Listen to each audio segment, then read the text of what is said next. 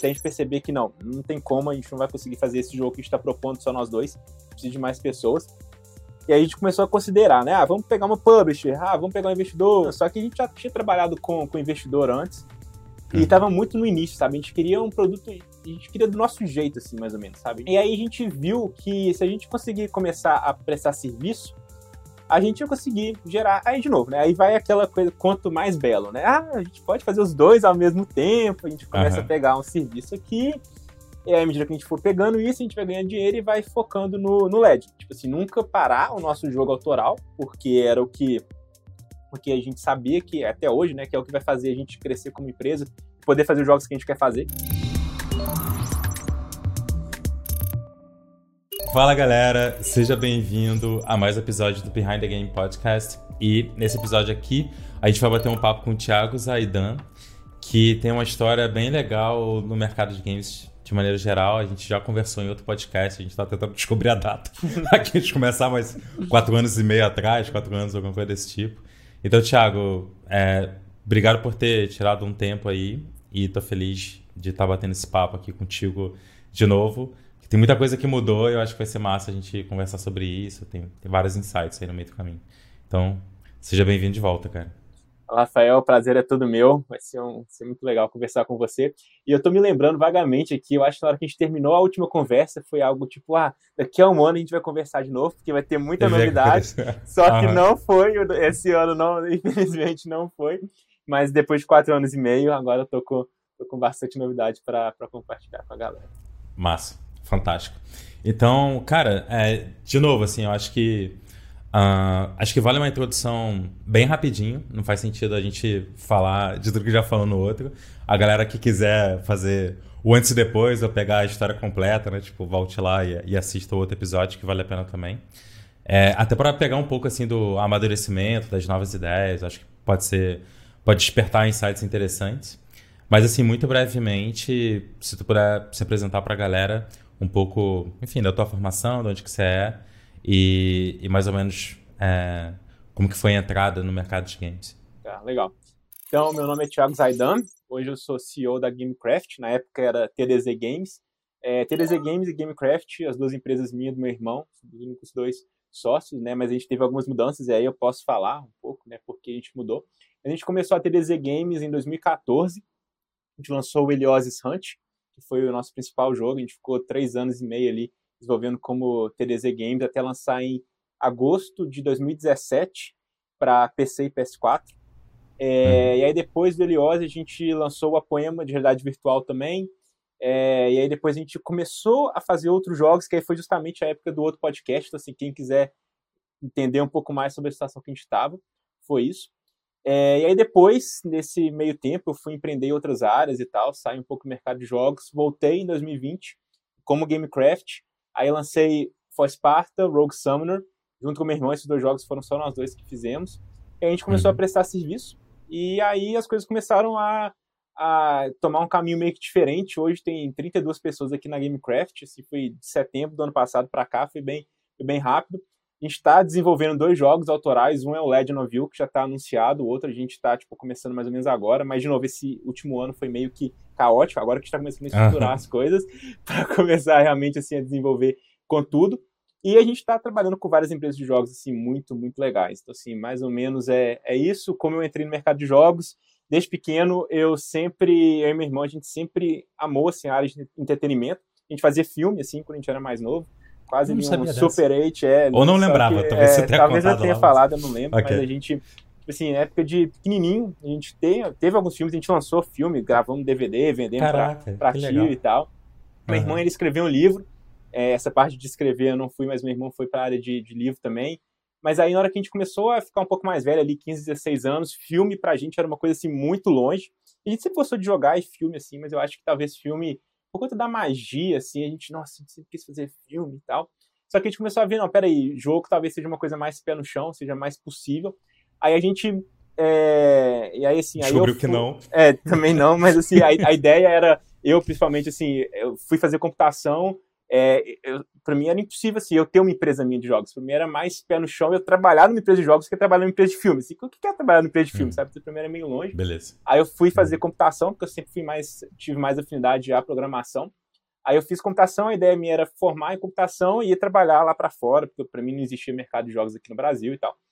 E aí, durante a graduação, eu fui descobrindo, a gente foi numa Big, a gente viu o Behold, a gente viu os do Ike lá, tinha, tinha gente fazendo jogo aqui no Brasil, a gente falou, oh, peraí, dá pra fazer jogo.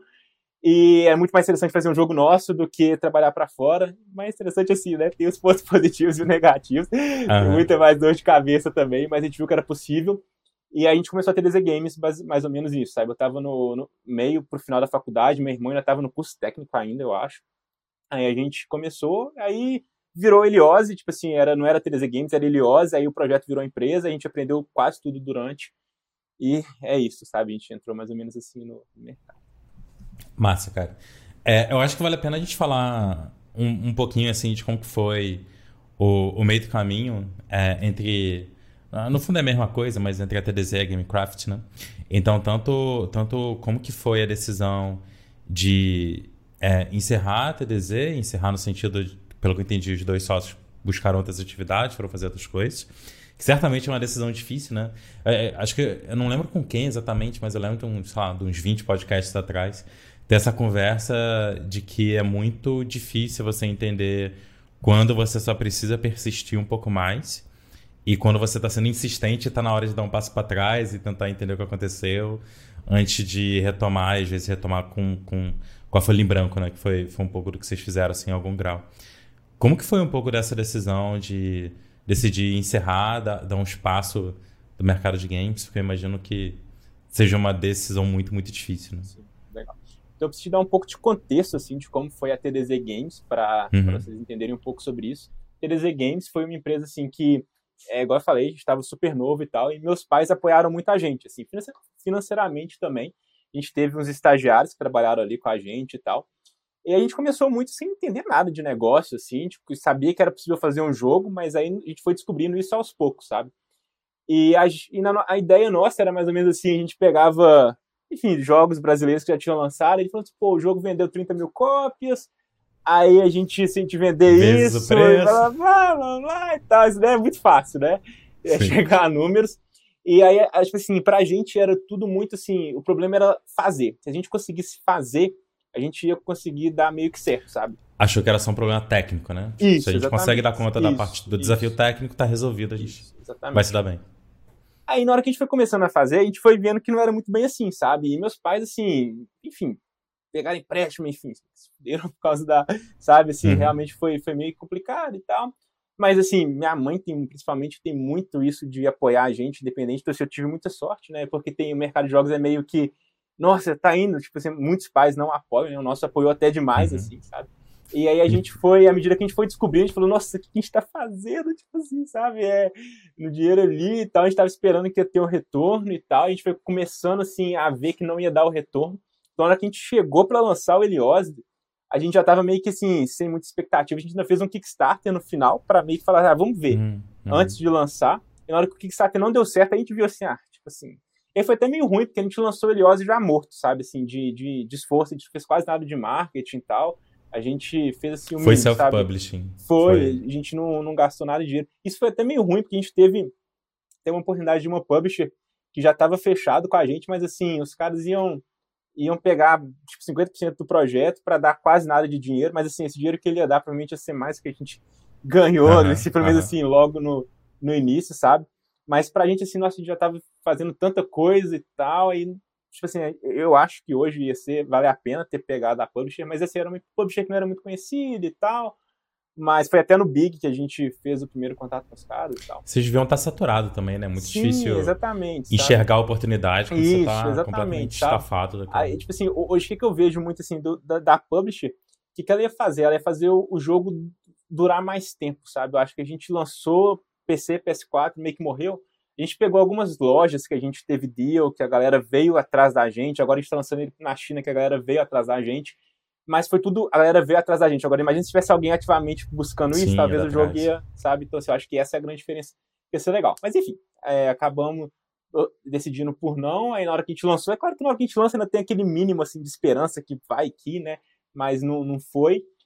Aí, tipo assim, enfim, acabou a grana e tal, a gente ainda lançou o Apoema, que eu falei que foi um projeto, assim, meio que, vamos tentar, de qualquer forma, manter essa empresa, é que a gente tinha uma galera muito boa lá, né, uma equipe muito foda, então, assim, a gente fez um, uma coisa de realidade virtual na Unreal, rapidaço, que a ideia era vender para shopping e tal, naquela época que aquele negócio de montanha-russa estava começando a, a, a, ficar famoso, só que também, enfim, a gente também não tinha muita experiência de, de negócio, tá? mas foi, de novo, um projeto muito legal, mas que não tinha mercado, a gente viu que não ia dar nada, a gente teve que acabar com todo mundo, então, assim, na hora que a gente lançou, o Apoema a gente fez, o Heliose não estava lançado ainda, porque a gente, tipo assim, a estava no, terminando, as, corrigindo bug e tal, então, assim, a gente não tinha muito trabalho para a galera que estava lá com a gente, a gente botou eles para fazer o, o, o Apoema, a gente já tinha até outros jogos já de ideia pra gente começar rápido e tal.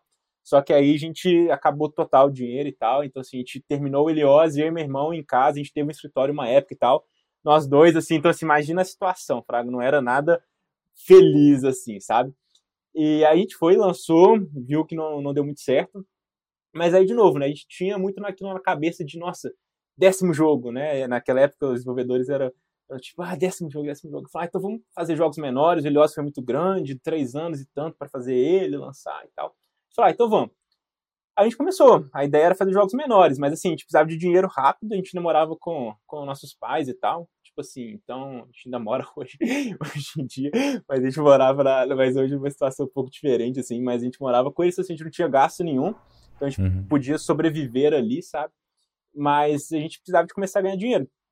Aí a ideia, ah, vamos fazer, vamos lançar jogos menores, e muito o que você seguiu lá, né, tipo, assim, na Minimall e tal, pra gente ver se o caixa vai lançando, só que você precisa ter muita energia, pra você lançar, imagina, 20, 30 jogos numa, em um ano, assim, não é, dá é. trabalho, né, e agora imagina depois de ter ficado três anos tanto fazendo Heliose e tal, sem, hum. tipo assim, então assim, aí a gente, aí que foi a época que a gente conversou, e depois eu quero até escutar para eu ver até, tipo assim, o quão otimista eu tava naquela época, eu não lembro, assim, se eu tava uhum. muito e tal, mas provavelmente não muito, porque assim, acabou muito rápido. Logo depois que a gente conversou, tipo assim, a gente já meio que viu assim, ah, morremos, Frago não, não vai dar.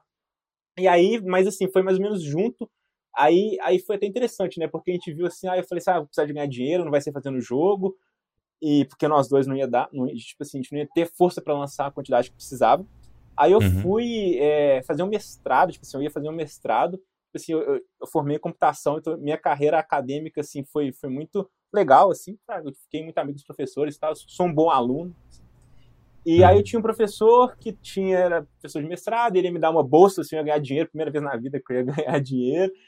E aí eu tava, assim, ah, engatilhado com, com isso, eu não lembro o que, que meu irmão tava arrumando, tipo assim, ele, acho que meu irmão tava aprendendo muito programação, tipo assim, ele tava pegando o curso do Handmade Hero, é, do Casey, porque eh, no Helios a gente viu que meu irmão acabou indo focando muito, muito para esse lado de programação, e ele viu que, tipo assim, a gente fez Unreal e tal, mas ele viu que ele não sabia programar, sabe? Ele queria aprender a uhum. programar direito. Então, tipo assim, ele é três anos mais novo que eu, então se ele tava um pouco mais novo, então acho que ele até voltou à faculdade, porque durante a, o, o Teresa Games ele pa, parou a faculdade, aí ele voltou à faculdade, estava fazendo faculdade de jogos aqui no, no Brasil, e come, aqui em BH, e depois começou a, a pegar muito esses cursos de programação. Então ele estava aprendendo muito a programar. Aí tem até o canal no YouTube dele, Dan Zaidan, que ele postou um tanto de tutorial lá de C++, tal, então ele ficou muito bom programador nessa época, e eu estava indo pro mestrado. Só que aí esse professor do mestrado meu, ele sempre quis empreender, sabe? ele viu a gente na TDZ, enfim, ele foi um dos maiores apoiadores do Kickstarter, ele uhum. deu uma grana pra gente lá. E... É, mas o Kickstarter não deu, não deu certo, assim, mas ele, ele apoiou. E ele estava indo para o lado do mestrado, mas ele também estava querendo arrumar uma oportunidade de entrar junto comigo para empreender em alguma coisa. Uhum. E aí acabou surgindo uma empresa lá de São Paulo, que era Educação, que o fundador foi amigo de infância dele, estava querendo coisas na área de. estava começando a investir muito, e é até o parênteses engraçado, né? A Wildlife investiu nesse que era educação, a gente não conhecia a Wildlife na época, Caraca. é porque os, os, irmãos têm essa pegada, né, de, de coisa. Ah, né, de é, educação e tal. Então, uhum. é uma empresa tem nada a ver com o jogo, mas eles têm isso. E aí eles estavam querendo empresas na área de educação, sabe? Aí eu fui, eu e ele, a gente fez um, a gente fez um brainstorm sinistro e tal, a gente pensou numa coisa de que era estágios, que era uma empresa de recrutamento estagiário, que ligava com, com que era educação que dava bolsa de estudo, então assim, eles tinham uma base uhum. muito grande de aluno e tal. A gente foi e deu pitch lá, os caras gostaram e falaram, ah, quero investir em vocês. E aí a ideia, e eu já tinha conseguido passar no mestrado, não tinha começado ainda. E ele queria, ah, continua no mestrado e tal. Eu falei assim, olha, primeira lição de empreendedorismo, não dá para fazer duas coisas ao mesmo tempo. Você tem que cair de cabeça, né, uhum. em tudo. Aí eu falei assim, não, vou largar o mestrado e vou querer, porque eu quero investir na gente. Aí eu ia ter um salário minúsculo ali, mas ia ter alguma coisa. Aí eu consegui convencer meu irmão a ser o CTO nosso. Então, assim, uhum. basicamente eu era o CEO, buscava as empresas e, né, tipo assim, correr atrás dos nossos clientes. Meu irmão fazia a plataforma e o, esse meu sócio, ele cuidava da parte de relacionamento com a universidade e tal, para arrumar os alunos. Aí então começou a formatar um pouquinho a dinâmica entre você e seu irmão, que é hoje na Gamecraft, né? Sim, de sim. você. Na, é, exatamente. É, porque na TDZ era tudo, todo mundo fazia um pouco de tudo. Sim. E eu já estava indo um pouco pro lado assim, quando era parte de negócio eu cuidava, mas não tinha muita coisa para mexer. Então assim, eu programava umas coisas não no Helios, eu ficava mexendo muito em projetos futuros assim, muito com protótipo e tal.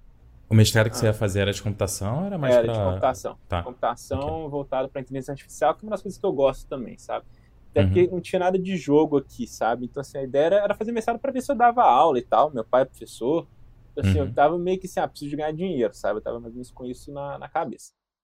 E aí, é, então, assim, a gente ficou um ano naquele estágio. Foi muito legal, porque tinha uns caras investidor, né? Tipo assim, tinha experiência nisso. É, então, assim, eu aprendi muito nisso, assim, de realmente como conseguir buscar empresa, ter relacionamento e tal. Meu irmão melhorou ainda mais como programador, porque ele foi programando em coisas que não eram só jogos, assim, ele foi consolidando como programador. Só que depois de um ano, assim, a gente, é, enfim, startup, né? Startup, é, assim como empresa de jogo, não estava dando muito certo. A gente tinha algumas métricas que a gente estava tentando ver se a gente conseguia atingir, não estava atingindo.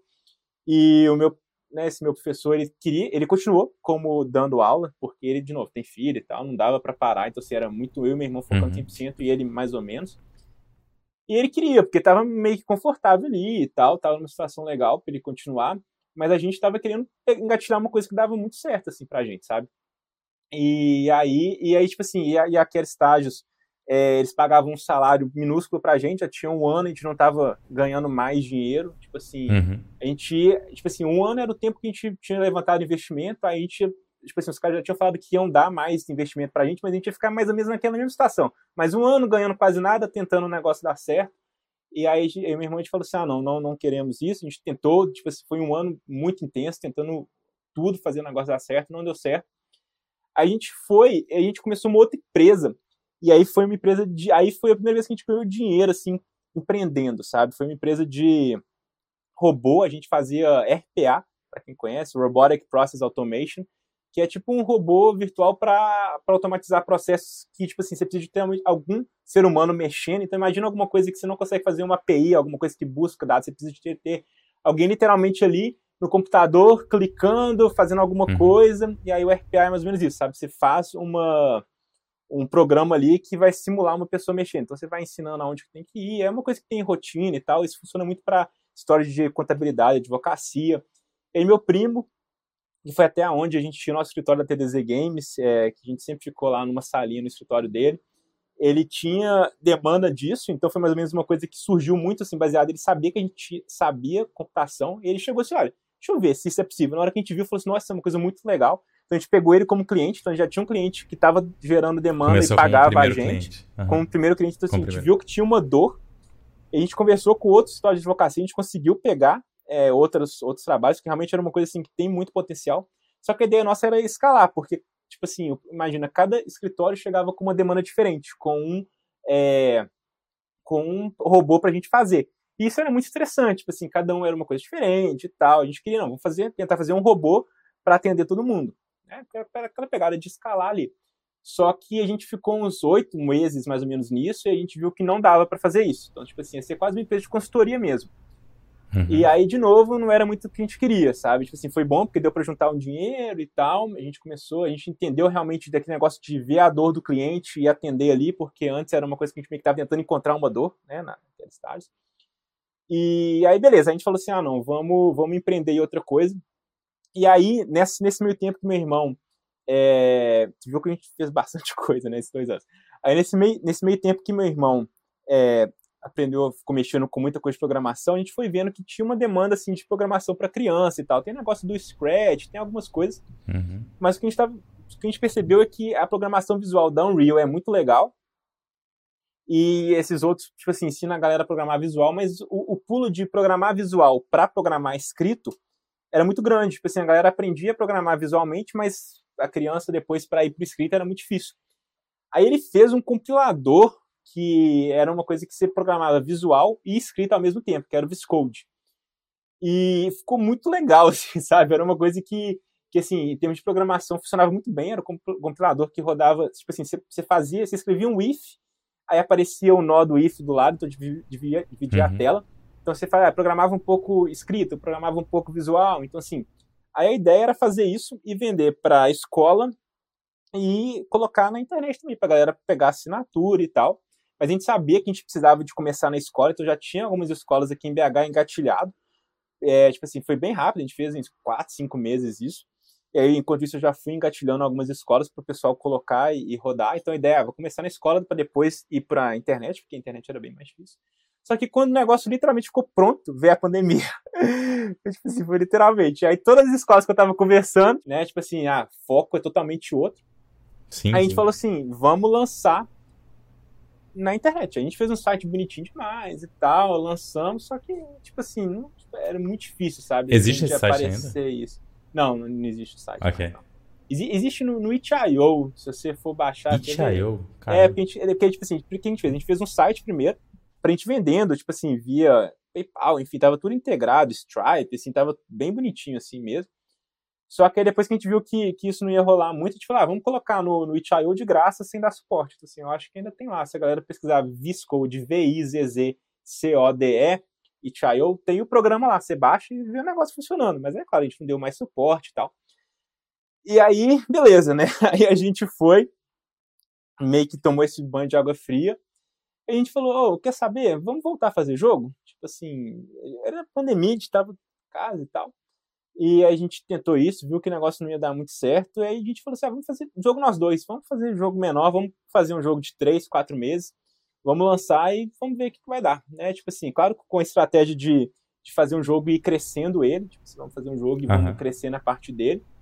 E aí é... vocês estavam, tipo, dois anos, dois anos e meio sem trabalhar com isso, né? Com isso, exatamente. Meu irmão não, meu irmão ele continuou. Eu, eu não tava, hoje eu já hum. nem programo mais e tal.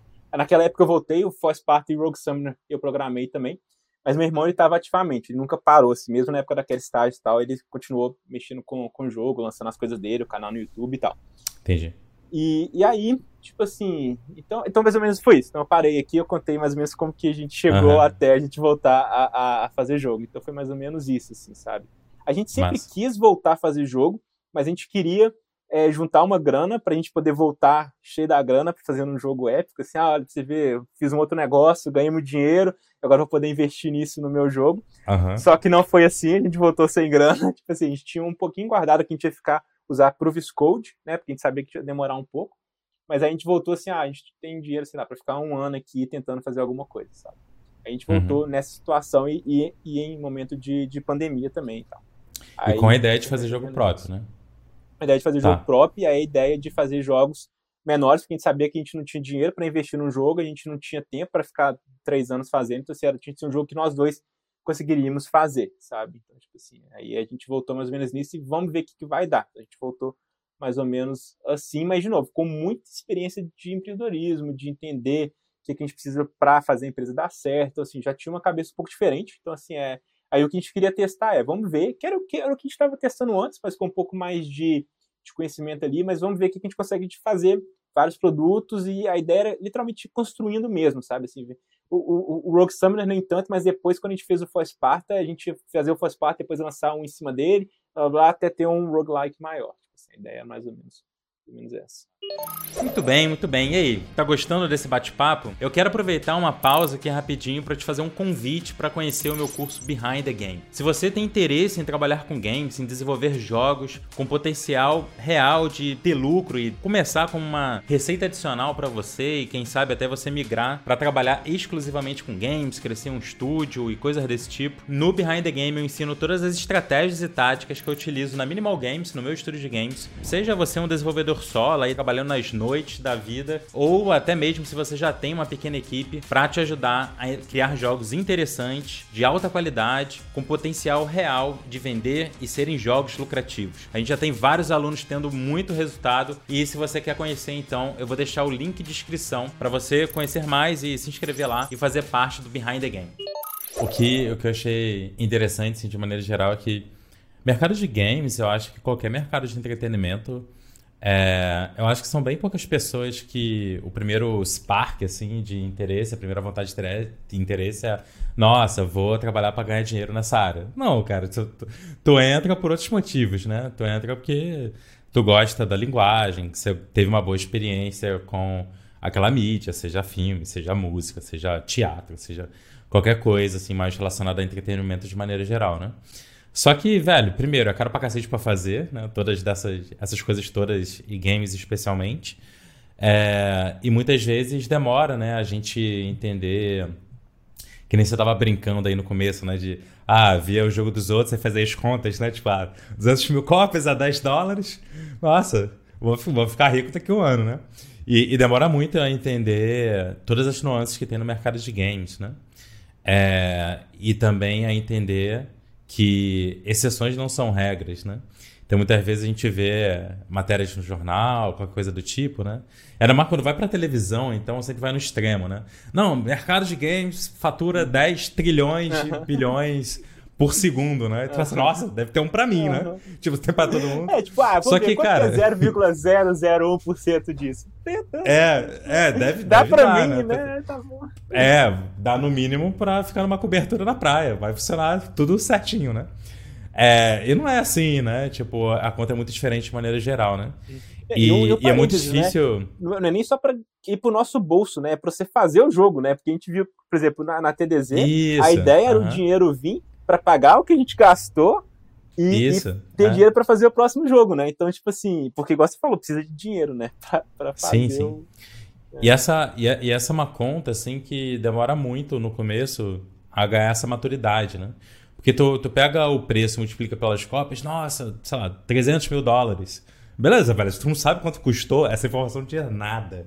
Se custou 400 mil dólares, foi um fracasso horroroso. Você que fez teu jogo e ganha 14 dólares, você tá no lucro e o cara não tá, sabe? Dependendo como é que for, né?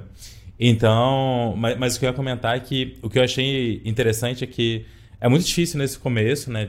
para todo mundo, eu acho, de que tu entra com muita vontade é, de fazer um projeto legal, um jogo legal e tal. É difícil você se tocar, não, beleza, isso é uma empresa como qualquer outra, tô fazendo um produto como qualquer outro.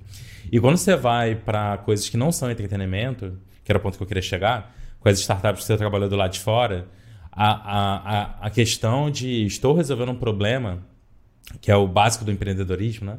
Tipo, tentar identificar algum problema que uma pessoa está disposto a pagar para resolver aquele, aquele problema e você consegue fazer isso de uma forma é, que o custo fecha a conta, né? Então, é basicamente esse fit que você está tentando buscar, né? Com coisas que não necessariamente você é apaixonado, né? Tipo, sei lá, estágio. Talvez você ache legal, mas não é uma coisa que você tem sete anos de idade. Nossa, se eu puder um dia ajudar as pessoas a conseguirem estágio, né? Então, mas isso tudo acho que traz uma maturidade muito forte, né? Que, que é difícil conseguir, né? De maneira geral, assim. E eu imagino que isso tudo vocês tenham trazido para esse novo, para esse reingresso, digamos assim, né? No mercado de games e tal. É, eu, eu tô tentando, tipo assim, né, lembrar tipo, muito como é que tava a nossa cabeça lá em 2020, quando a gente Sim. parou o Viscode e voltou a fazer jogo, né? E aí, eu, tipo assim, o, o, que a gente tinha muito era, era, igual você falou, tipo assim, nós dois, sem custo nenhum. Quanto que a gente precisa de ganhar ali no jogo uhum. para viver, né? Tipo assim, e, e de novo, a gente sabia, dá pra fazer o jogo nós dois e tal, a gente fala, ah, peraí, não é tanto, sabe? Então a matemática era mais ou menos essa. A gente sabe, ah, dá para fazer um jogo de 400 mil ou um jogo de nós, do tempo nosso ali, sabe? Então a ideia era mais ou menos essa. Aí o que a gente percebeu é que. E aquela conta que a gente é... faz com 20 e pouquinhos anos, né? Isso, né? Tipo, entrou exatamente. um filho na jogada, acabou. Isso, exatamente. não, não paga também, a conta é, mais. A, a ideia era justamente. E também a gente viu assim, que querendo ou não, tipo assim, beleza, que tem, é, tem alguns casos de sucesso, a própria Minimol e tal, assim, de, de, de construindo ali. Mas o que a gente viu é que é, a galera quer jogo grande, que é jogo que gastou muita grana, que é jogo muito polido e tal. Beleza, tudo bem. Tem algumas pessoas que conseguem fazer um jogo menorzinho ali que chama muita atenção, mas não era muito o perfil meu e do meu irmão, sabe? A gente sempre foi muito mais assim, talvez até o próprio Lioz representa muito isso, sabe? Talvez naquela época, sem pegar, era muito uhum. um blockbuster, assim, mais ou menos. Não era uma coisa inovadora que tinha uma mecânica ali, era, tipo assim, a gente sempre foi muito, ah, vamos fazer uma coisa executada, bem feita, assim, sabe? Mas sem, assim, sem, sem ser uma coisa que muito maluca, sabe? E aí, tipo assim, aí a gente foi vendo, ah, peraí, não dá muito bem, sabe? Tipo assim, a gente é, fazer um roguelike que, tipo assim, baseado nos outros roguelikes que foram, tipo assim, muito, gastaram muito mais que a gente tal, é muito difícil, sabe? Se não tiver uma coisa inovadora, sabe? Então, tipo assim, isso talvez foi o que a gente percebeu na hora que a gente voltou pro mercado de jogos, porque a gente sempre volta assim, ah, mas jogo é um pouco diferente, mas não é, tipo assim, sabe? Não, não é. Tipo assim, na hora que você vai conversar com o investidor e tal, os caras veem é, investimento justamente isso, ah, vou investir X para ganhar 3, 4X, é mais ou menos essa conta que a, a galera faz, sabe? Então, isso é bem, uhum. bem, bem parecido, assim. É claro que tem algumas diferenças grandes, né, por ter criatividade e tal, mas esse negócio do problema, e a gente vê os casos de sucesso de empresas, assim, eles focam muito, muito com essa cabeça mesmo. Uhum. E, cara, como é que foi... Assim, você mesmo comentou que o retorno aí, junto com seu irmão e tal, com, com a Gamecraft, foi fazendo jogos pequenos e tal, e vocês, em algum momento ali, migraram para serviços, que foi o que fez você, vocês chegarem onde vocês estão agora, aí, com, com 30 pessoas e tal, é, em pouquinho tempo, né? Tipo, menos de um ano, é, a gente está aqui em agosto agora. Uhum. Como que foi essa decisão, em primeiro lugar, de prestar serviço? É, até que ponto partiu de vocês? Ou alguém cutucou e vocês pensaram, ah, é, a gente pode fazer isso? Como que foi essa, esse ingresso? E como que foi a decisão de, beleza, vamos fazer isso por um tempo, é, vamos crescer estúdio? É, porque, até como pergunta, assim, a TDZ, ela chegou a ter quantas pessoas? Chegou a ter gente full time, assim, foram, ou a galera era, era mais Eram estagiários, né, mas, tipo assim, eram, era, tipo assim, fixo, tinha, ó, Felipe, Ricardo e Guilherme entrou no finalzinho, mas, assim, o, Eli, o Eliose foi praticamente Felipe e Ricardo, aí o Guilherme entrou no final para ajudar um pouco, o programador era o, o, Daniel, aí tinha o Ian de... de, de Daniel é teu irmão? Não, não, era meu irmão e um outro, outro tinha dois Daniel, ah. é além, além isso além meu e do meu irmão, e o Ian, que era o animador. Então, assim, mais ou menos era isso. Aí o Thiago Schaeffer, que foi fez a trilha sonora, mas ele ficou mais fora. Mas, assim, fixo na empresa, era mais, que durou mais tempo. Era o Felipe, Ricardo, Daniel e o Ian, mais eu e meu irmão, então eram seis. E aí, em algum uhum. momento, teve algumas pessoas que, que, meio que oscilaram ali. A gente chegou a ter uma Sim. pessoa de marketing um tempo e tal, mas era mais ou menos isso, assim. Acho que foram Mas, seis pessoas trabalhando. Cinco, sete pessoas ali. Isso. É. E então como é que foi assim esse começo é, com jogos pequenos e a decisão de começar a prestar serviço? Tá, legal. Então vamos lá. É, então depois do Viscode, né, a gente, é, eu e meu irmão, a gente decidiu voltar a fazer jogo. E a gente, tipo assim, imagina isso da pandemia e tal, a gente falou assim, ah, não tem como construir equipe, pegar, tipo assim, tava tudo muito, tipo assim, sem, sem saber que, que, qual era o rumo do mundo, sabe?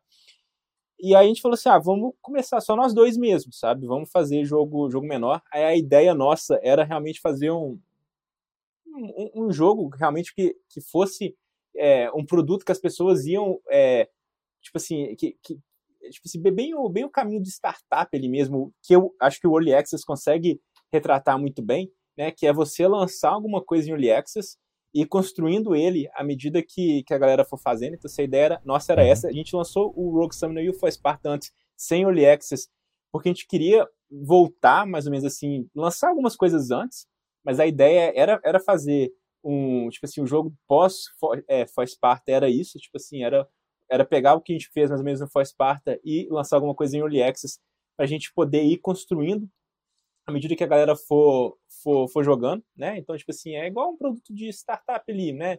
Que, que você vai lançar um site sem ninguém ficar sabendo, mas só que à medida que você for é, desenvolvendo ele em Early Access, é, a galera vai, vai, vai conhecendo, vai melhorando o produto e as pessoas vão, vão conversando sobre ele e ele vai crescendo e vai bombando. Então, essa ideia era nossa, era uhum. isso.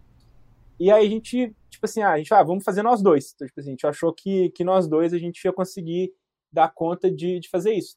Mas tem alguns problemas. Primeiro, eu e meu irmão, a gente não, não é artista, tipo assim, a gente é de arte mesmo, assim, em termos de, de, de, de fazer arte, né?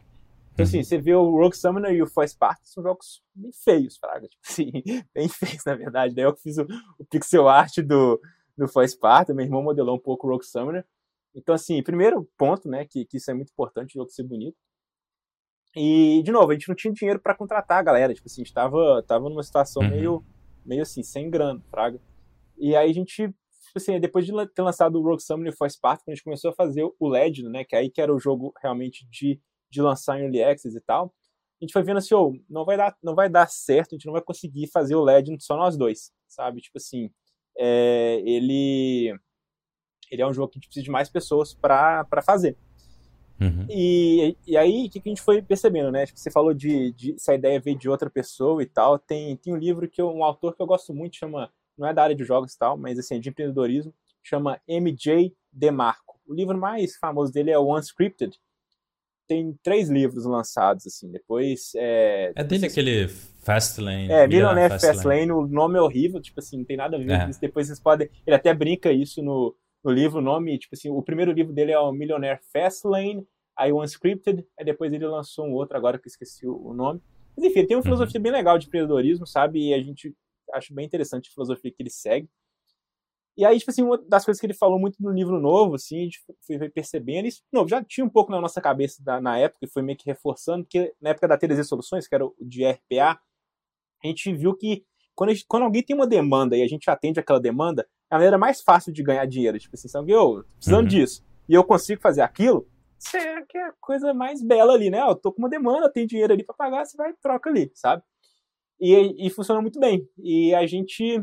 Então, beleza, a gente falou assim: ah, precisamos de dinheiro para o LED. E, e aí isso era mais ou menos no. no tipo assim, início de 2021, mais ou menos, início pro meio, sabe? Aí que a gente, a gente ficou um tempo assim fazendo Legend só nós dois. Tipo, então a gente fez tipo assim, quatro meses do Rogue Summoner, mais quatro meses do For Sparta, mais uns quatro meses, eu acho, do Legend, que a gente tentou só nós dois, até a gente perceber que não, não tem como, a gente não vai conseguir fazer esse jogo que a gente está propondo só nós dois, precisa de mais pessoas. E aí a gente começou a considerar, né? Ah, vamos pegar uma publisher, ah, vamos pegar um investidor. Ah, não, não. Só que a gente já tinha trabalhado com, com investidor antes e estava muito no início, sabe? A gente queria um produto a gente queria do nosso jeito, assim, mais ou menos, sabe? A gente já tinha ideia muito bem formada, assim, de que, que o jogo era. Tem até hoje, né, na nossa cabeça. E aí a gente viu que se a gente conseguir começar a prestar serviço, a gente ia conseguir gerar. Aí, de novo, né? Aí vai aquela coisa, quanto mais belo, né? Ah, a gente pode fazer os dois ao mesmo tempo, a gente começa uhum. a pegar um serviço aqui, e aí, à medida que a gente for pegando isso, a gente vai ganhando dinheiro e vai focando no, no LED. Né? Então a ideia foi mais ou menos essa, sabe? Tipo assim, nunca parar o nosso jogo autoral, porque era o que o que a gente sabia que até hoje, né, que é o que vai fazer a gente crescer como empresa e poder fazer os jogos que a gente quer fazer. A gente quer fazer, tipo assim, o, o nosso, assim, o que a gente quer como Gamecraft é fazer jogos AAA, sabe? Tipo assim, esse é o objetivo. Eu e meu irmão, a gente quer fazer isso e quem sabe depois esse jogo virar um filme. Então, assim, esse é o nosso objetivo uhum. longo prazo, sabe? Tá muito claro na nossa cabeça. Só que a gente sabe que o caminho é muito longo até lá e tal. Então, assim, aí a gente foi falando assim, ah, então vamos começar, né? Tipo assim, a, a enfim, empresas Ubisoft e eles têm estúdios ali que geram caixa para eles também, né? A gente uhum. falou, ah, vamos começar a fazer isso, vamos ter um gerador de caixa para a gente poder focar no nosso jogo autoral. E aí foi muito rápido, sabe? Na hora que a gente começou a pegar, é, a ter isso, a gente, é, a gente pegou uma, uma época que o mercado estava precisando de muita gente e a gente focou a gente foca né, até hoje, então assim, a gente continua pegando serviço né, em programação, que é o nosso foco principal, que é uma coisa que é mais difícil, eu acho que tem menos empresas de programação. Então, tipo assim, uhum. e aí, de novo, por conta do tudo que o meu irmão fez nesse, nessa época estudando e tal, a gente tem uma, um diferencial ali. E aí a gente começou a fazer isso, sabe? E aí a gente começou, aí a gente pegou um cliente, pegou dois, três e tal. Só que aí, até mais ou menos um mês atrás e tal, tipo assim, a gente meio que desandou os nossos jogos autorais, sabe? O Legend não desandou 100%, porque a gente sempre teve um game designer e um e um como é que fala? E um artista nele. Então, tipo assim, sempre teve, né, tem um artista tocando desde, desde que a gente começou, tipo assim, quando a gente começou a pegar serviço, ganhamos dinheiro, a gente contratou um artista, contratou um game designer pro LED. Uhum. Só que, tipo assim, foi, o LED foi meio problemático porque é um jogo muito difícil de fazer. E o que aconteceu? Na hora que a gente começou a contratar a galera, a gente ia contratando, a gente foi pegando serviço, a gente foi colocando a galera lá. Só que o jogo, a parte de programação dele, por ser um jogo muito complexo, estava meio que desandando, porque o pessoal ia lá, ficava um mês, sei lá, no Legend, depois ia para um outro, aí voltava uma pessoa. Tipo, teve uma época que teve, tipo, por três semanas, tinham tipo seis pessoas no Legend, e meu irmão estava uhum. agarrado com os clientes, porque ele que era a principal interface Aí quando a gente foi ver que a galera fez, tipo assim, não tava muito consolidado, mas de novo, porque não tinha um diretor de, de programação ali e tal. Uhum. E aí, tipo assim, mas a gente sabia, sabe? A gente falou, ah, vamos, vamos focando, a gente vai estruturando aos poucos e tal. A gente sempre soube que a gente quer fazer nossos jogos autorais. É agora a gente está começando a falar assim, não, agora a gente está começando a ter um respiro maior nos nossos projetos. A gente tem uma equipe um pouco mais, tem produtor, tem gente para uhum. ajudar a gente. É aí que a gente está começando a fazer agora, né? A gente está começando a ter uma equipe mais fixa para o Legend. Então, assim, além do, do, do, artista, do game designer, agora tem um programador. E meu irmão está podendo focar mais. Então, tipo assim, a gente está tirando ele. Antes a gente. Ele era o principal contato dos nossos clientes. Agora ele não é, não é tanto mais, sabe? Tem alguns clientes que, que ele está mais um pouco mais perto, mas tem outros que, que nem tem tanto. Então, assim, a gente. Então ele está voltando a conseguir focar lá no Legend. E a gente está começando um outro projeto, e agora a gente também está conseguindo, é, já tem gente assim para isso, a gente está começando uma equipe para outro projeto. E aí, de novo, meu irmão vai ser diretor ali dos dois projetos. E aí a gente está pegando essa parte de, de serviço, que a gente ainda continua. E aí, de novo, com essa experiência que a gente teve prestando serviço para outras pessoas, né? Então, tipo assim, já está com essa expertise legal, a gente está conseguindo é, servir melhor a galera sem precisar de, de desestruturar. Tipo assim, eu preciso de um cara para ontem. Uhum. Não, essa equipe aqui é isso e outro, sabe? Então hoje a gente está estruturado Conseguiu dessa segmentar forma. melhor, né? O estúdio. Mas aí, de novo, geral. quero ver o que vai ser daqui a... A ideia nossa é lançar em menos de um ano, que os dois jogos vão pro, pro Early Access, tanto o Legend quanto esse novo. Vai ser Early Access. Eu não vou nem ser... falar que daqui a um ano a gente conversa para não dar Pois azar. é, exatamente, então... exatamente. Pois é, isso que eu ia falar, assim... De novo, eu não faço a mínima ideia se vai dar certo. A gente o, vai. O que, é, o, uhum. o, que, o que eu sei que que, que tá dando certo é a parte do serviço, isso a gente meio que já conseguiu provar. Sim. Tipo assim, a gente, a gente, conseguiu uma estrutura boa, os clientes gostam e tal, então assim, a gente tá tendo re coisas recorrentes, cliente que tá contratando a gente de novo. E aí, de novo, igual eu falei, focando muito em pro programação, então ou a galera aloca a gente mesmo, ou a gente faz full game também, então a gente tem uma equipe que ah, o cara chega com o jogo, a gente tem coisa de NFT, tem coisa de jogo mobile, tem, tem jogo, enfim, de estilos diferentes que a gente faz ele uhum. inteiro, ou também faz é, o jogo é, a programação e porting também, a gente faz isso. Uhum. Então, assim, essa parte isso a gente já meio que consolidou como empresa. Aí agora o, o que vai ficar páginas para os próximos capítulos ou não vai ser se a gente vai conseguir realmente estruturar para conseguir fazer as duas coisas ao mesmo tempo. O serviço bem feito, porque também não adianta nada fazer o serviço mal feito, porque senão a galera vai parar de contratar a gente, então tem que ser uma coisa uhum. bem feita. E também, de novo, dar o foco necessário que a gente precisa para fazer um jogo que vai explodir. Porque também, se você fazer ele de qualquer jeito, também não vai adiantar nada, Sim. sabe? Então, mais ou menos, é a Massa. situação que a gente está agora. Não, fantástico, cara. É, assim, parabéns por tudo, né? Tipo, em primeiro lugar, assim, foi. É, foi impressionante, assim, tipo, ir para 30 pessoas em um ano é bastante coisa. Ah, tem, tem, vários pontos, assim, que, que, que eu queria entender um pouco melhor.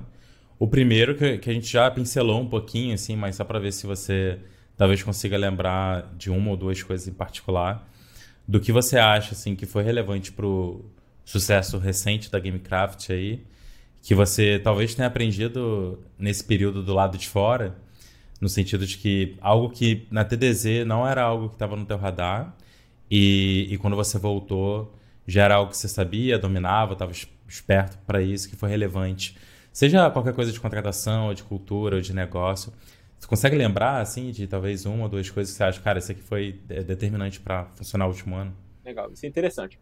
Porque uma coisa eu posso afirmar que eu ainda não sei fazer, que é jogo de sucesso. Assim, isso eu não sei. Okay. Eu tô buscando, né? Tipo assim, Rogue Summer, né? A Poema, tipo assim, fazer o produto nosso que, que bombe. Então, tipo assim, isso a gente passa a minha ideia. Próprio, tipo né? assim, exatamente, produto próprio. Até em outras áreas também, porque Viscode falhou, Teresia Soluções, quando a gente quis fazer uma plataforma escalável, falhou, é, Quer Estágios falhou, Helios falhou, né, Rogue Summoner, e, assim, como produto escalável. Então isso, isso é realmente assim não sei como fazer.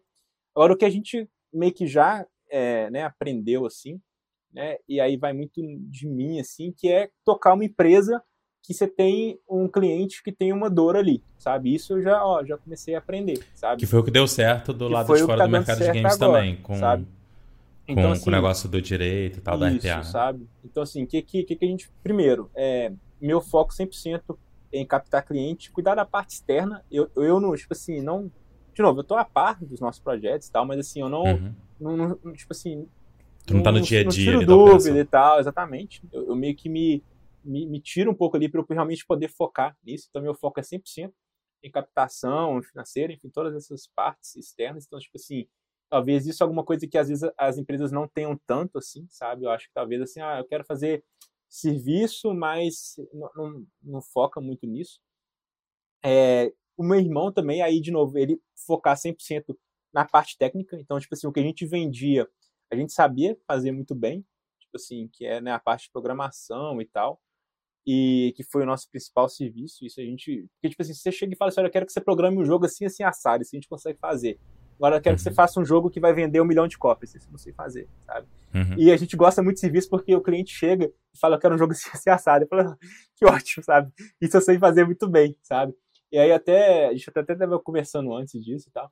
Que, tipo assim, quando alguma publisher, alguém, a gente tem clientes que são publishers, chegam pra gente querendo fazer alguma coisa junto ali, eu falo assim, olha, quero que a ideia seja sua, sabe? Porque isso, se você chegar com a sua ideia, eu consigo me garantir. É claro que a gente tem equipe de game design e tal, mas assim, eu quero que parta de você, porque a gente, tenta, a gente ainda tá aprendendo isso, sabe? Uhum. Então, assim, então, é, então acho que são, são duas coisas principais, sabe? Conseguir executar muito bem o que você está vendendo, né? Assim, isso a gente está fazendo, que é, de novo, o que eu falei, é programar um jogo, é portar um jogo, isso, esse tipo de coisa e ter alguém ali tentando realmente, assim, é, assim, tentando levantar clientes, sabe? De novo, hoje eu estou um pouco mais tranquilo em relação a isso. Quando a gente começou, eu passava meu tempo 100% nisso. Agora, como a gente já está meio que balanceando, assim, ah, vamos, vamos, a gente está com os clientes legais e tal, vamos ver o que a gente faz. Se você não estou mais tanto, mas se a gente precisar, eu vou voltar a esse modo, assim, de captação total de cliente. Uhum. E aí, de novo, vem também é, a parte financeira, entendimento de fluxo e tal, tipo assim, de é, eu sou bom nessa parte, assim, sabe? Eu consigo lidar bem com, com o dinheiro, assim, de entender ah, o que a gente precisa, quanto a gente ganha aqui, o que a gente precisa para ter. Hoje, para dar um, um contexto, né, nossa equipe de 32 pessoas, todo mundo presencial. Eu tô aqui na minha sala, então, tipo, se não dá para mostrar, mas se vocês entrarem no meu LinkedIn e tal, tem foto, assim, fica todo uhum. mundo aqui em BH todo mundo junto. Achei que você aí... virar pro lado aí e falar, galera, dá oi aí. É, não, eu tô, eu tô na minha salinha aqui, então assim, hoje já tô. De novo, por isso que eu falo, eu tô realmente excluído da galera mesmo, assim, uhum. porque tem outro ambiente, a, o restante da galera fica todo mundo junto. E, e, de novo, isso não é fácil, né? Tipo assim, ah, é, tem, enfim, tem vários pontos positivos e negativos de estar à distância ou estar todo mundo presencial. É, o ponto negativo de estar presencial é muito mais caro, né? Tipo assim, é mais difícil ter a galera aqui né, tem que comprar computador, se contrata alguém, tem que comprar computador e tal, então assim, é caro. E, mas assim, eu, eu acho que o estar presencial está ajudando a gente entregar bem o que a gente está vendendo. Uhum. Tipo assim, como tá todo mundo junto, é, eu acho que o nosso produto, né, tipo assim, de serviço está com uma qualidade melhor porque tá todo mundo junto, sabe? Assim, isso eu posso afirmar uhum. que se a gente tivesse com essa equipe à distância, não ia estar, tá, eu acho que a gente não ia estar tá conseguindo entregar tão bem. De novo, eu acho que a gente dá um jeito, tá? Mas eu acho assim, tá, tá, tá, tá legal, sabe? Mas meu ponto é, a gente gasta mais dinheiro com isso e tal, então assim, a gente está tendo que organizar muito bem, e isso foi, de novo, uma experiência que foi ganhando aos poucos, lidando com várias empresas, que não, foi TDZ Games, Kerstars, TDZ Soluções, Viscode, foi muita coisa lidando, a Kerstars a gente tinha investidor, então assim, a gente também contratou algumas pessoas, então assim, a gente, eu, eu tive um pouco disso, então eu sei lidar com isso, e aí, de novo, aí eu vou colocar um elemento de sorte, mas não existe sorte, né? Tipo assim, foi desde a TDZ Game, tudo que a gente fez até agora, mas assim, a gente, eu, eu falo assim, a gente as coisas fluíram muito bem quando a gente começou a pegar clientes, sabe? As coisas deram muito certo. Mas, de novo, né? uhum. né? Tudo por conta da. A gente já tinha o Eliose como portfólio, tinha a Poema como portfólio, tinha Rock Summoner, faz parte, tinha vários portfólios, mas as coisas fluíram, a gente conseguiu pegar cliente legal, sabe? Quando a gente começou, a gente tava um pouco na dúvida, assim, se a gente ia ter que fazer coisas que não são jogos, né? Tipo assim, quando a gente começou a pegar serviço, ah, vamos fazer jogo é coisa no Unity, no Unreal, que não tem nada a ver com, com jogos, tipo assim, mas uhum. é, é, é o mesmo expertise, a gente estava um pouco com isso, não, a gente conseguiu fazer só coisa para empresa de jogos, então assim, isso é legal até para reter a galera também. Sim. Então assim, as coisas fluíram muito bem nesse sentido, sabe? Então assim, mas a gente está conseguindo gerenciar muito bem e agora de novo ver os próximos capítulos como é que vão ser, se a gente vai continuar crescendo, se a gente vai segurar, isso são todas, são várias coisas que a gente está tá na nossa cabeça que a gente está tá desenvolvendo. Mas assim, o que eu posso falar que eu sei fazer assim é, é, é buscar resolver problemas de outras pessoas, sabe? Assim, de, uhum. de chegar assim. De, de, novo, tem que saber o que eu sei fazer. Aí, de novo, eu e meu irmão juntos. É, a gente sabe programar jogo, né? Principalmente fazer jogo. Aí, de novo, aí contratando artista, a gente consegue fazer o jogo inteiro. E aí a gente corre atrás disso, sabe? Então, assim, aí a gente tem que correr atrás de quem tá com essa necessidade. Eu acho que sempre vai ter gente precisando de fazer jogo por aí, sabe? Então fica mais ou menos nessa, nessa, nessa estrutura. E aí, de novo, agora a gente está vendo como que a gente pode realmente transformar, dar o próximo passo da empresa. Uhum. Aí é o que eu ainda não sei como, como fazer. Massa. Eu acho que tem, tem um ponto de maturidade como empreendedor mesmo, assim, de ter mais clareza. Eu acho que faz parte de amadurecimento pessoal, assim, que a gente passa, né? No sentido de conseguir entender melhor o que, que a gente faz bem e onde que estão nossas dificuldades e, e nos posicionar de acordo, né? Tipo, não, cara, aqui vai ser uma via muito mais fácil do que por esse outro caminho, porque eu entendo que eu tenho mais facilidade, eu entendo que um pouco do que eu construí até aqui, seja de network, seja de habilidade técnica, seja de qualquer outra coisa, me deixa melhor preparado para isso, né? É, acho que tem um pouco disso também, né? De maneira geral, assim, com... com o, o, o que eu vejo bastante, assim, é que às vezes... Enfim, é claro que tem várias maneiras de fazer a mesma coisa, assim, mas você deve conhecer casos também de empresas ou pessoas que às vezes dão certo na primeira tacada e tem muita dificuldade de fazer qualquer outra coisa que deu certo depois. Enquanto que, às vezes, outras que têm muita dificuldade no começo, contanto que, e esse é um grande what if, né? Contanto que consiga se manter no jogo, né? Não, não quebre no meio do caminho, né?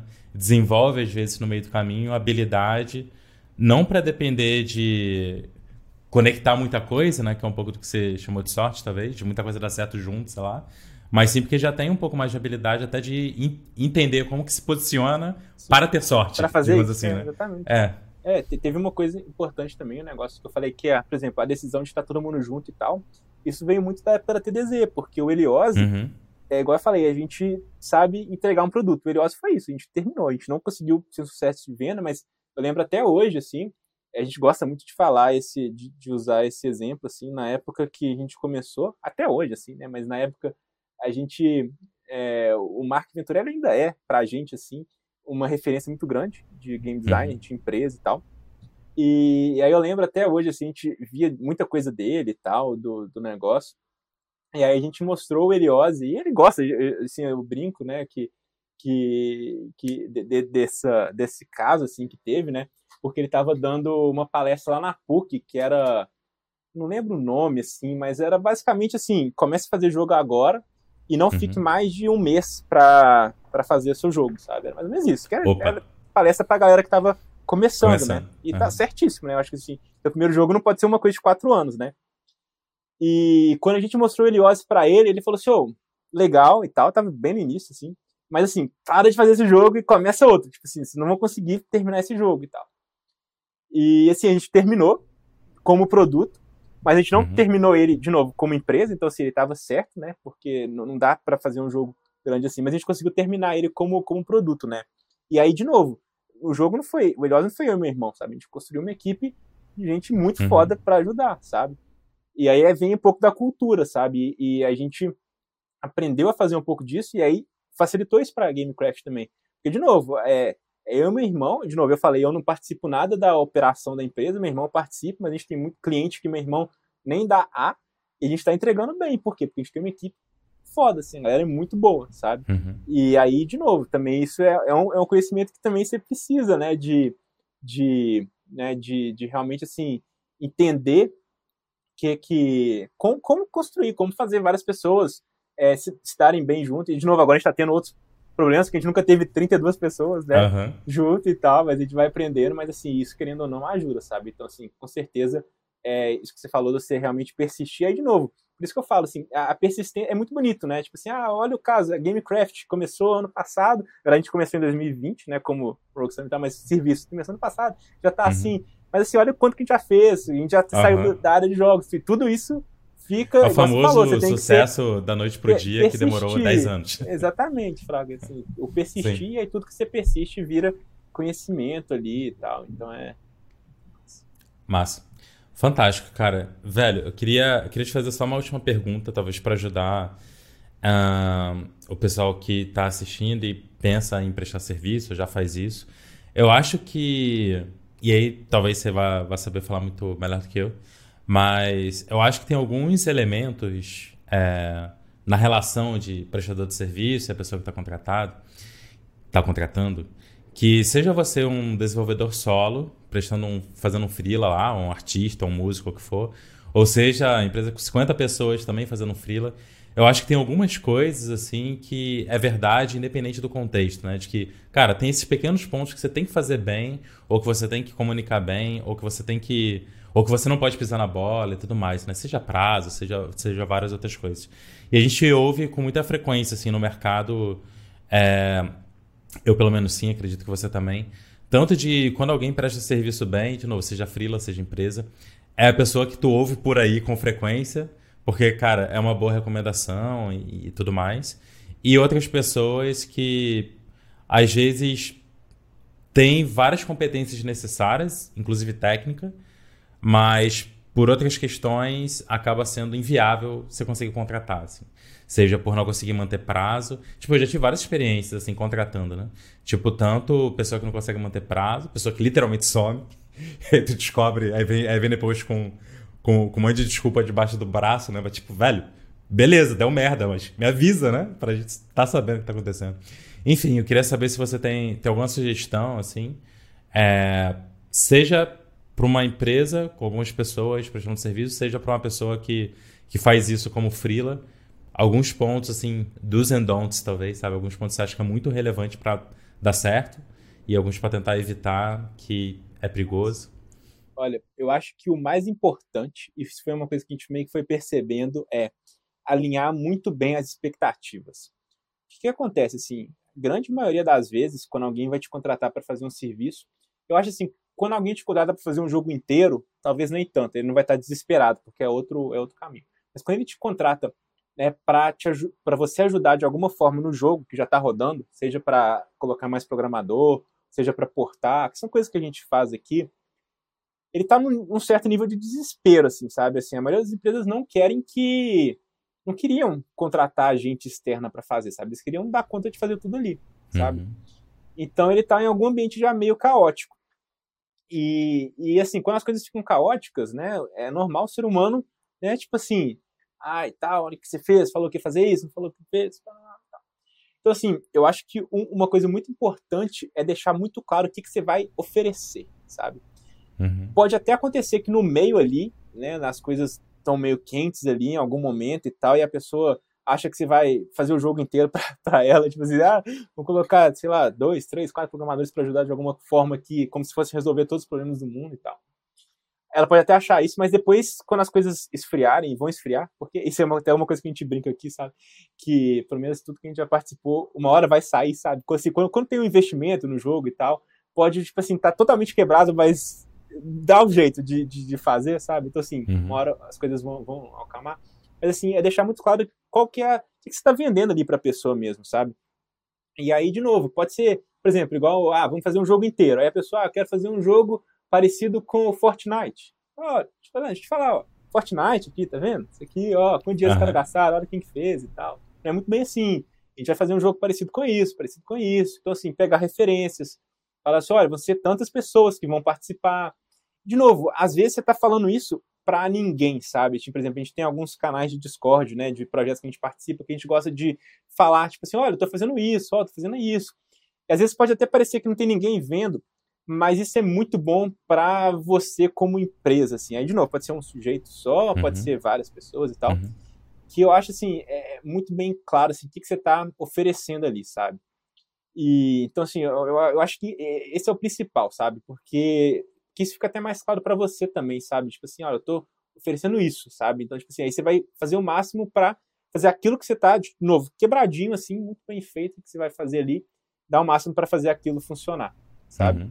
E aí, de novo, é, a gente vende muito programação, e programação é complicado porque depende muito do projeto da outra pessoa também, sabe? Por exemplo, quando você vai fazer uma arte... Tá atrelado a todo o resto, isso, né? Isso, tipo, exatamente. Quando você vai fazer um personagem, ele, se, o jogo pode estar todo fedido, mas assim, tá num momento crítico ali, mas o que você vai vender tá muito claro, sabe? Então, assim, pra gente, é, isso, tá, isso tem sido muito importante, sabe? Então, assim, a gente tem aprendido muito.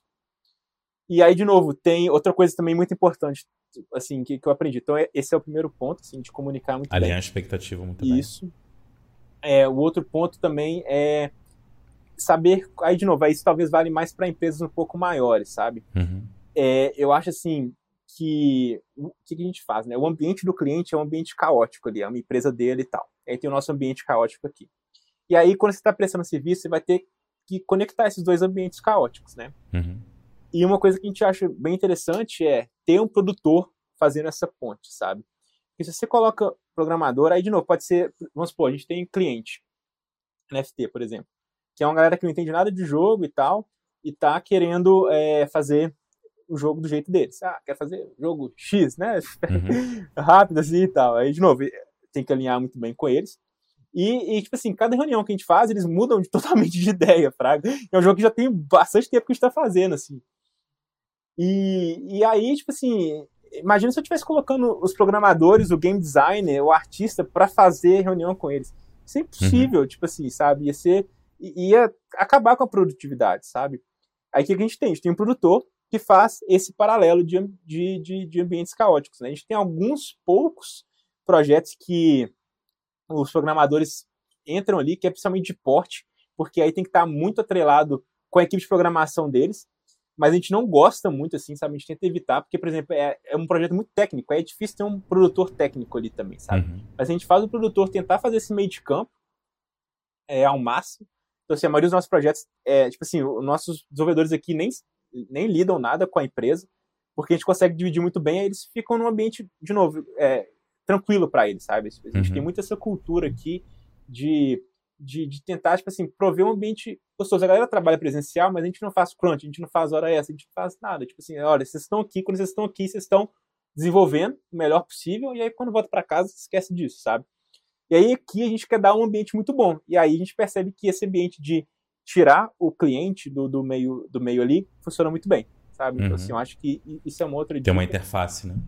E aí, o que, que você tá achando aí desse bate-papo? Bom, se você tá por aqui, eu vou assumir que você tem interesse em desenvolver jogos e talvez até ganhar uma receita com eles, talvez no seu tempo livre, ser uma fonte de renda adicional, que nem foi para mim lá atrás, assim, desde 2011, se eu não me engano. E agora, já com estúdios de games, com, com várias pessoas trabalhando, fazendo jogos grandes. Com isso tudo, né, com essa experiência que eu acumulei nesse tempo, eu decidi criar um curso chamado Behind the Game e eu queria te convidar agora para para conhecê-lo. Então no Behind the Game eu compartilho todas as estratégias e táticas que eu utilizo no meu estúdio de games para criar jogos de qualidade dentro do prazo, né, dentro do orçamento ali que a gente tem de tempo e dinheiro e que são jogos lucrativos que vendem bem e os jogadores gostam. Então, se você tem interesse em aprender sobre isso, seja você um desenvolvedor sozinho trabalhando duas horas por noite ou até mesmo se você já tem uma equipe e trabalha com isso full time, eu vou deixar o link na descrição para você conhecer o curso Behind the Game, se inscrever e espero ver você lá. Agora vamos voltar para o nosso bate-papo. Uma coisa que, que para mim também é, funcionou muito bem, assim, no caso contratando, né?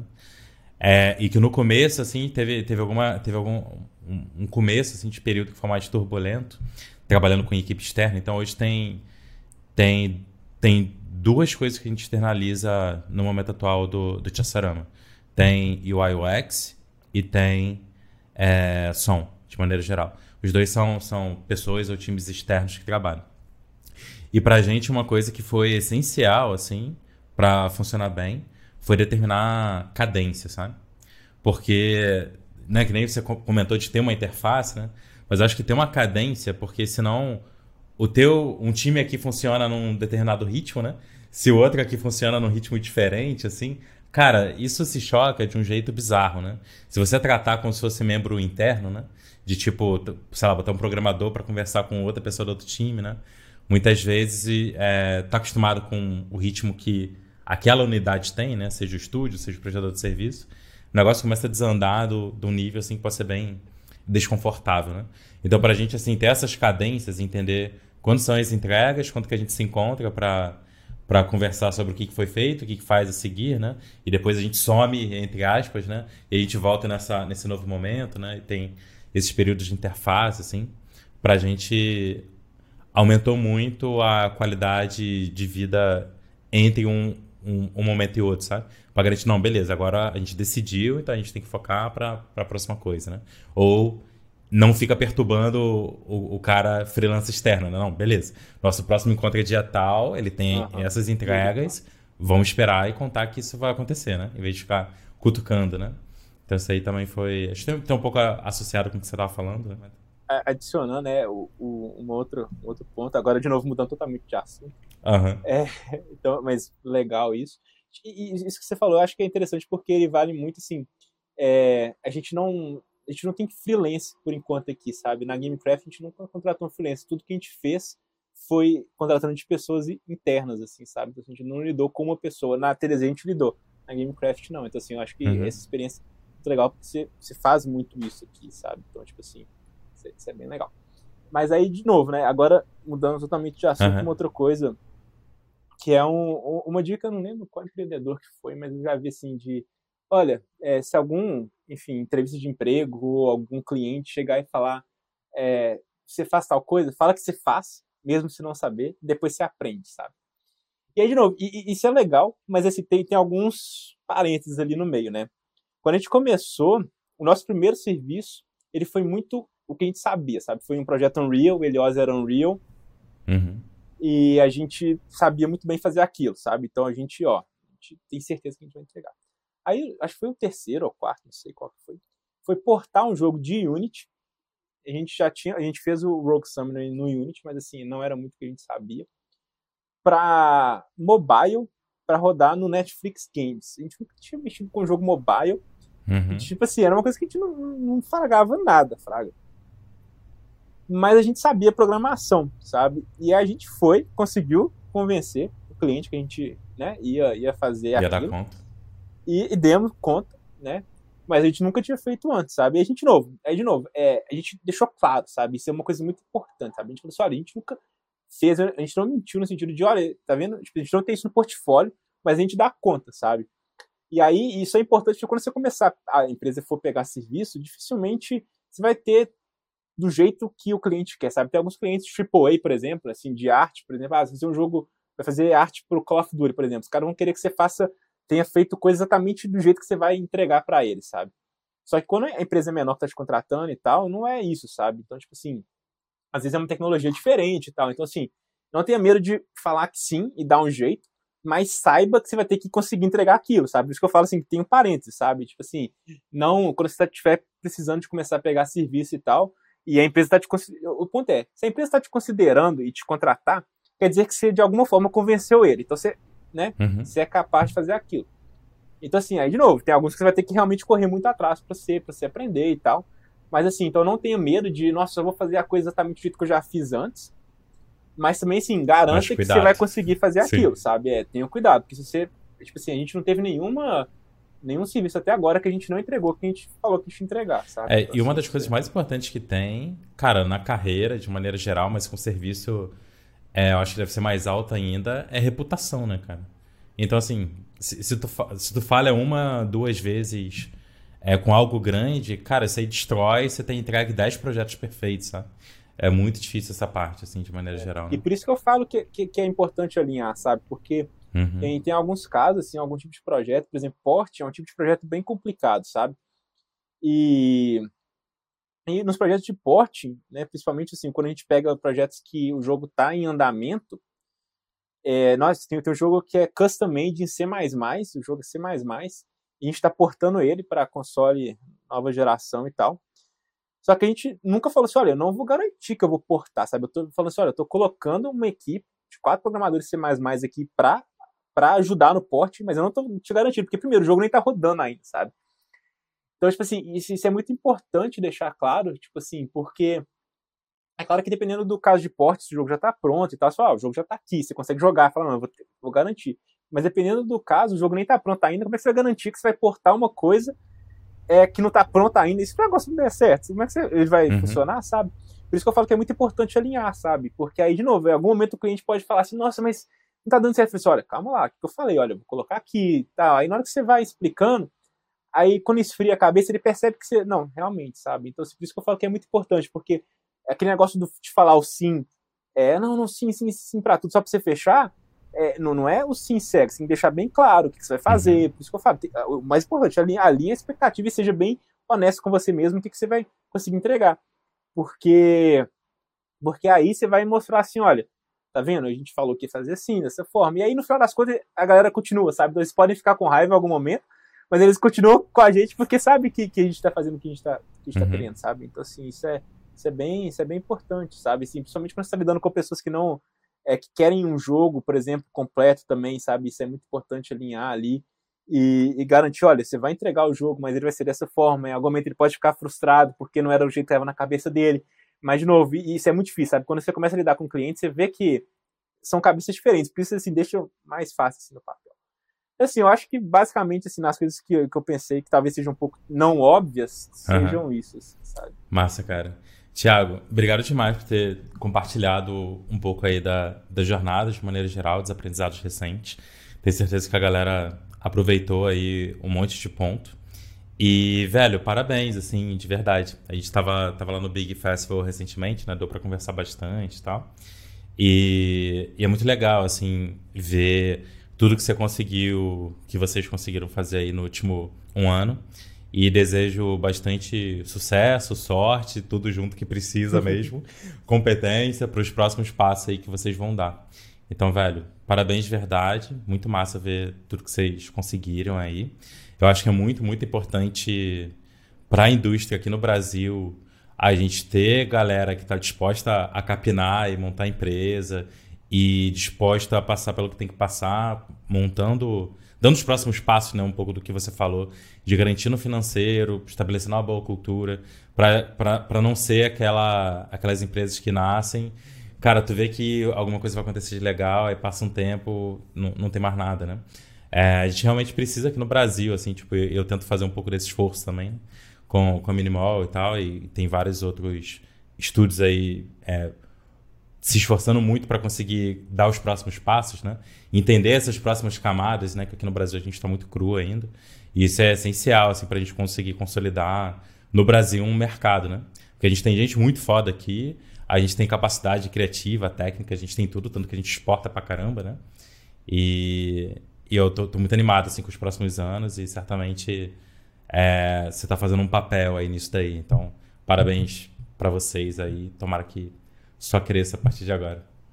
Ah, eu quero agradecer, foi um prazer estar participando com você e, e é legal porque eu acho assim, tá tá na produção de jogos, quer dizer que, olha, você tá fazendo alguma coisa legal. Ah. Então, assim, eu fico feliz de ter voltado depois, né? Depois foi, nossa, tipo assim, tipo, falei que eu ia fazer um tanto de coisa, e aí eu fui para outra área, eu não vou voltar, não. Então, tipo assim, consegui ressurgir ali quase igual uma, uma Phoenix, né? Então, tipo uhum. assim, tô, tô de volta, então isso é muito, muito legal. E, assim, sou fã demais tudo que você faz, assim, a gente sempre te, te acompanha. Agora a gente realmente ficou, ficou mais próximo, né? Foi bem legal, a gente conversou bastante no Big e tal, mas desde então, direto eu escuto, né? A, enfim, podcast, acompanho os jogos também, tipo assim, então assim, eu acho que o que você faz para o mercado também, assim, é muito legal, legal mesmo, assim, sabe, e eu poder contribuir de alguma forma aqui também, isso é muito, muito massa, então continue assim também, de novo, é, fico feliz por tudo que você já fez e sei que você tem muito plano para fazer coisa muito maior ainda, então assim, espero que também as coisas fluem bem legal aí, e é isso, assim, é, feliz demais. Galera, quem, quem tiver dúvida aí, pode me procurar no LinkedIn, no e-mail, gamecraftstudios.com, tem o nosso site lá, se quiser, uhum. enfim, alguma coisa que não ficou claro, vai ser um maior prazer poder, poder ajudar, porque uma coisa legal no mercado de jogos é que a galera se ajuda muito, sabe? E isso é até que eu uma coisa legal que devia ter falado, agora tô lembrando, porque o mercado de startup ele é um pouco mais canibal, talvez, ali, sabe? A galera se vê muito como concorrente, não sei porquê, porque às vezes a área é totalmente diferente, mas não tem essa ajuda. Eu acho que talvez é aquele negócio, né? Tem os pontos positivos e pontos negativos, às vezes, da galera não ver jogo muito como um business, né? E um dos pontos positivos muito legal é que eu acho que faz total sentido, porque a galera, né, tipo assim, jogam vários jogos, então assim, a galera não é uhum. concorrente. Até assim, como se vê, você pode ver, ah, talvez seja concorrente ali, mas assim, tem tanta demanda que, que o fato da galera se ajudar sabe? Isso tem tanta coisa positiva a mais, sabe? Principalmente aqui no uhum. Brasil, sabe? Assim, tipo, é, tá muito no tem... começo, assim, a gente exatamente, se consolidar sabe? e então, conseguir então, assim, fazer coisa. Pois é. Se, assim, é muito mais importante. Cada empresa que, igual, por exemplo, agora teve uma onda de aquisições aqui, uhum. e eu fico vendo aquilo, eu fico assim, ó, que ótimo, porque tá trazendo o olho da galera para cá, sabe? Então, assim, uhum. ver o mercado de, de jogos aqui do Brasil se desenvolver, isso é muito, muito, muito legal. E, e, assim, por isso que. E aí eu falo assim, pra galera que tá começando, aproveitem isso, sabe? A galera é super aberta, para uhum. trocar experiência, para conversar e assim e, e, abram também, né? Porque cada um está num ponto diferente, então todo mundo tem, tem um pouco para poder pra compartilhar. compartilhar. Então assim, isso é bem, bem importante, bem legal. Fantástico, cara, excelente. E galera, até o próximo Behind the Game Podcast. Abraço. Tchau, tchau.